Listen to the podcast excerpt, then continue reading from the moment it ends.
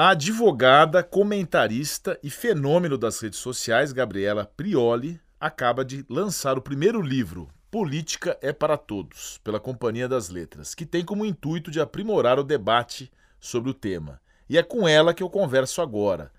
Bom dia, Gabriela Prioli, tudo bem? Bom dia, tudo ótimo com você? Tudo ótimo também. Obrigado por nos atender. Eu que agradeço o convite, estou feliz de conversar com vocês. Gabriela, de fato, política é para todos? Deveria ser, né?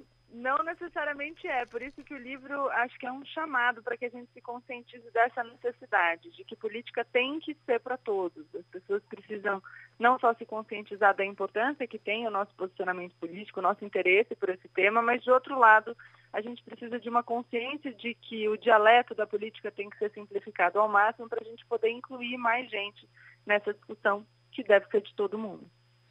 Eu, eu tive a oportunidade de ler o livro, gostei muito. Ele é... Ah, é? Sim, eu li. A gente tem que fazer a lição de casa aqui também para, né? Mas assim, eu gosto muito de política e achei assim uma, uma forma muito didática, coisas básicas. Nós que somos advogados, às vezes a gente lê algumas coisas assim bem conceituais, é importante para reafirmar os conceitos. Eu gostei muito quando você expõe a separação entre o público e o privado, as questões da Federação Brasileira. Enfim, é um, é um verdadeiro manual, né? Eu acho que fazia, fazia, fazia falta uma, uma coisa bem didática, porque eu tenho a impressão, e essa é a minha pergunta para você, as pessoas hoje confundem tudo. Essa é a tua percepção também? Elas não sabem o que é Constituição, não sabem o que, é, que são leis. Sabe o que eu acho? Eu acho que as pessoas não tiveram a oportunidade, como nós tivemos na faculdade de Direito, por exemplo, de passar por esses conceitos. E aí, a gente chega na discussão política nas redes sociais, o que é uma vantagem, as redes sociais, elas têm pontos positivos e negativos, mas a gente vê um movimento de interesse crescente pelo assunto política.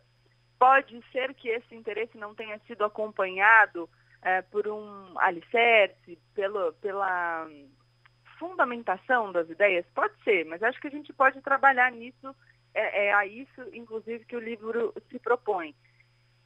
Mas a gente precisa criar essa consciência de que para a gente discutir os assuntos que estão na ordem do dia, os escândalos né, que no Brasil se sucedem numa velocidade mais rápida do que a gente gostaria, a gente precisa entender um pouco o que vem antes deles. É, então eu penso no livro como esse movimento. Tudo bem a gente ir lá discutir o que é o trending topic do Twitter, mas será que para a gente discutir o trending topic do Twitter a gente não precisava passar para um outro lugar antes?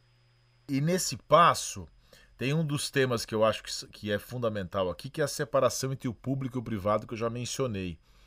Ah, hoje você tem né, um fenômeno de muito personalismo, de triunfalismo na política. Tem muita gente que acha ótimo. E tem... Eu, por exemplo, acho que não é bom para o Estado escolhas personalistas e patrimonialistas. A gente tem que se basear mais nas ideias e nos ideais do que em salvadores da pátria.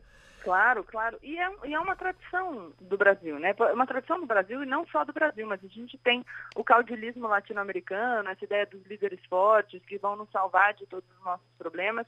E no Brasil a gente tem um histórico de confusão entre público e privado. A gente fala um pouco no livro sobre o patrimonialismo, então é interessante que as pessoas criem a consciência de que quem ocupa cargos públicos ocupa transitoriamente como um prestador de serviço, um representante do, representante do interesse da população que o elegeu.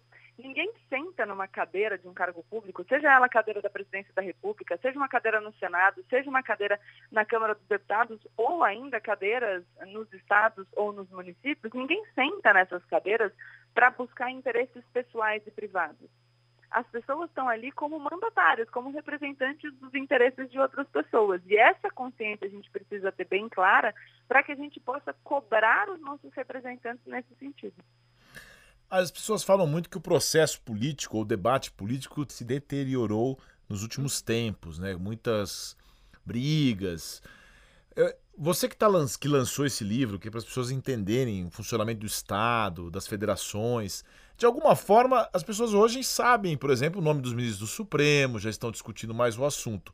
Pelo menos não batem mais no peito e se dizem apolíticos, né, Gabriela? O que, que você acha disso? Eu acho que é mais complexo que isso, porque embora as pessoas saibam mais sobre política, nunca foi tão grande o sentimento de rechaço à política. A gente teve uma eleição em 2018 cujo elemento principal foi o movimento de é, rejeição da política. O movimento de antipolítica. Nenhum político presta, nada do que tem aí tá bom, tanto que a gente teve uma eleição é, cuja, cujo discurso vitorioso foi contra tudo que está aí, embora nós não tivéssemos nenhuma proposta, nenhum plano de construção, e só um plano de rejeição algo, enfim, também como fenômeno de, de consequência da Operação Lava Jato e tudo mais. Então as pessoas têm se interessado, mas elas rejeitam a política. O que a gente precisa é, de novo, é, reinterpretar o valor da política e entender que as nossas soluções passam pelo diálogo, passam por uma política, passam pelo regime democrático. Acho que é essa consciência que a gente precisa fortalecer. Como que a gente consegue incutir isso na população de modo geral, que às vezes não tem acesso à informação e mesmo os que, os que têm, às vezes você conversa com rodas sociais, elites, né, pessoas que falam assim, não, tem que fechar o Congresso mesmo, acho que isso é uma boa solução, porque político não presta. Como é que a gente consegue explicar para esse pessoal que isso é um caminho sem volta? Sabe o que eu acho interessante? Quando a pessoa me diz assim, eu acho que a gente tem que mais é fechar o Congresso porque político não presta, eu, eu pergunto assim para a pessoa, legal, a gente vai é, acabar com essa difusão do poder e vai concentrar o poder nas mãos de uns poucos porque você acha que os políticos não prestam. Quem vão ser esses poucos? Vai ser você? Você vai estar lá no espaço de decisão? Ou você vai ser um comandado? Porque eu acho que você precisa pensar bem, assim, enquanto a gente tem o poder dividido entre muitas mãos, com a possibilidade da gente alternar quem nos representa de quatro em quatro anos, e mesmo assim a gente sente que eles não fazem o que a gente quer, imagina se a gente tiver uma pessoa que está lá, é. sem nenhum tipo de controle que a gente não pode substituir. Penso eu que você vai estar tá mais lascado nessa situação do que você se sente lascado hoje. Então eu acho que a alternativa é a gente conversar é natural que as pessoas sejam insatisfeitas. A gente tem problemas no Brasil estruturais e conjunturais. As pessoas querem uma solução. As pessoas sentiram a piora nos seus padrões de vida, muita gente. Então, as pessoas sofrem os efeitos da política no dia a dia, as pessoas se sentem prejudicadas, principalmente em virtude dos escândalos de corrupção. Elas acham que elas estão sendo enganadas, que o dinheiro delas está sendo desviado. Então, é um sentimento natural de rejeição. O que a gente precisa conversar é dizer que a alternativa não é a gente acabar com o nosso regime democrático. O que a gente precisa é se fortalecer. Se fortalecer para compreender melhor como a democracia funciona, se fortalecer para fazer melhores escolhas nas urnas, se fortalecer para a gente continuar cobrando no exercício dos mandatos das pessoas que a gente elegeu para nos representar e, e para a gente conversar, a gente precisa ter essa disposição de ouvir a insatisfação do outro, conseguir criar um vínculo e estabelecer uma conversa. É o que eu tento fazer não só com o Política para Todos, e o título do livro fala de uma linguagem simplificada que inclui todo mundo, mas fala também é, de um diálogo que se estabelece, inclusive, com quem não concorda com a minha visão sobre as coisas. Tem pessoas que querem que o Brasil melhore e pensam que para a gente melhorar o Brasil, a gente tem que fazer de um jeito diferente daquilo que eu proponho.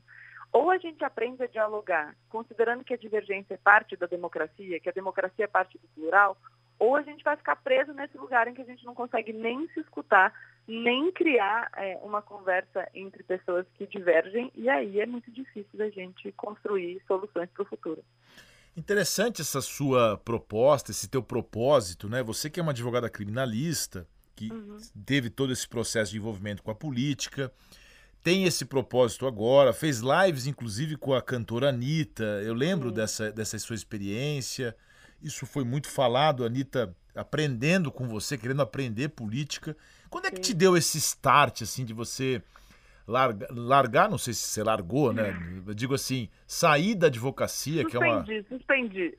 Então, eu também sou criminalista. Como é que você é. saiu da tua, do teu ambiente, da sua, dessa tua, da tua estrutura toda e falou assim, agora eu vou por esse caminho? Você sabe que não foi um movimento em direção à política deliberadamente. Assim. É, eu, eu sempre gostei de comunicar, eu sempre quis ser professora. Muito antes de ser advogada, eu sabia que eu queria ser professora, porque eu gosto dessa troca de ideias. Não só de passar aquilo que eu acredito, mas de aprender com as pessoas com quem eu tenho a possibilidade de, de estabelecer um diálogo. E um dia eu fui dar uma palestra numa universidade sobre um tema muito importante, que tem impacto é, na, na, vida de muitas pessoas, e eu percebi que a, a, a, o conjunto dos palestrantes pensava mais ou menos da mesma forma.